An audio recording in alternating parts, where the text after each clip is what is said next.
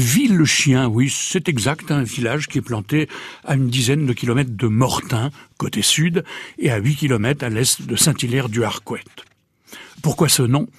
Ce que l'on sait, c'est qu'il ne date pas d'aujourd'hui, puisque les papiers du XIIe siècle font déjà mention de Villa Canis. Ce que l'on sait aussi, c'est que le 1er janvier de 2016, Villechien intègre, avec quatre autres communes, la commune de Mortin-Bocage.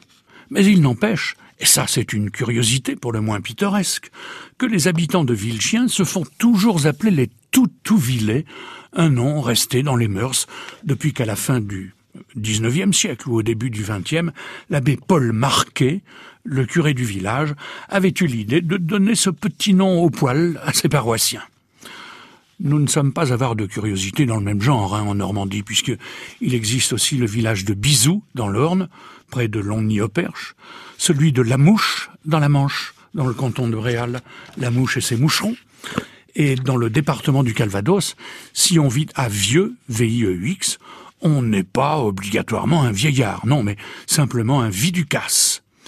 Curiosité encore du côté de Gavray dans la Manche, avec le village de Grosville, qui est bel et bien dans le Cotentin, hein, et pas du tout dans Groland. Et puis je n'aurais garde d'oublier le petit bourg de Sivière, avec ses 200 habitants du Vexin, dans l'heure, des Siviérois à qui je recommanderais d'être très prudents le jour où ils se rendront au cercueil dans l'Orne, dans le canton de C, le cercueil avec ses 130 cercueillers et cercueillaises.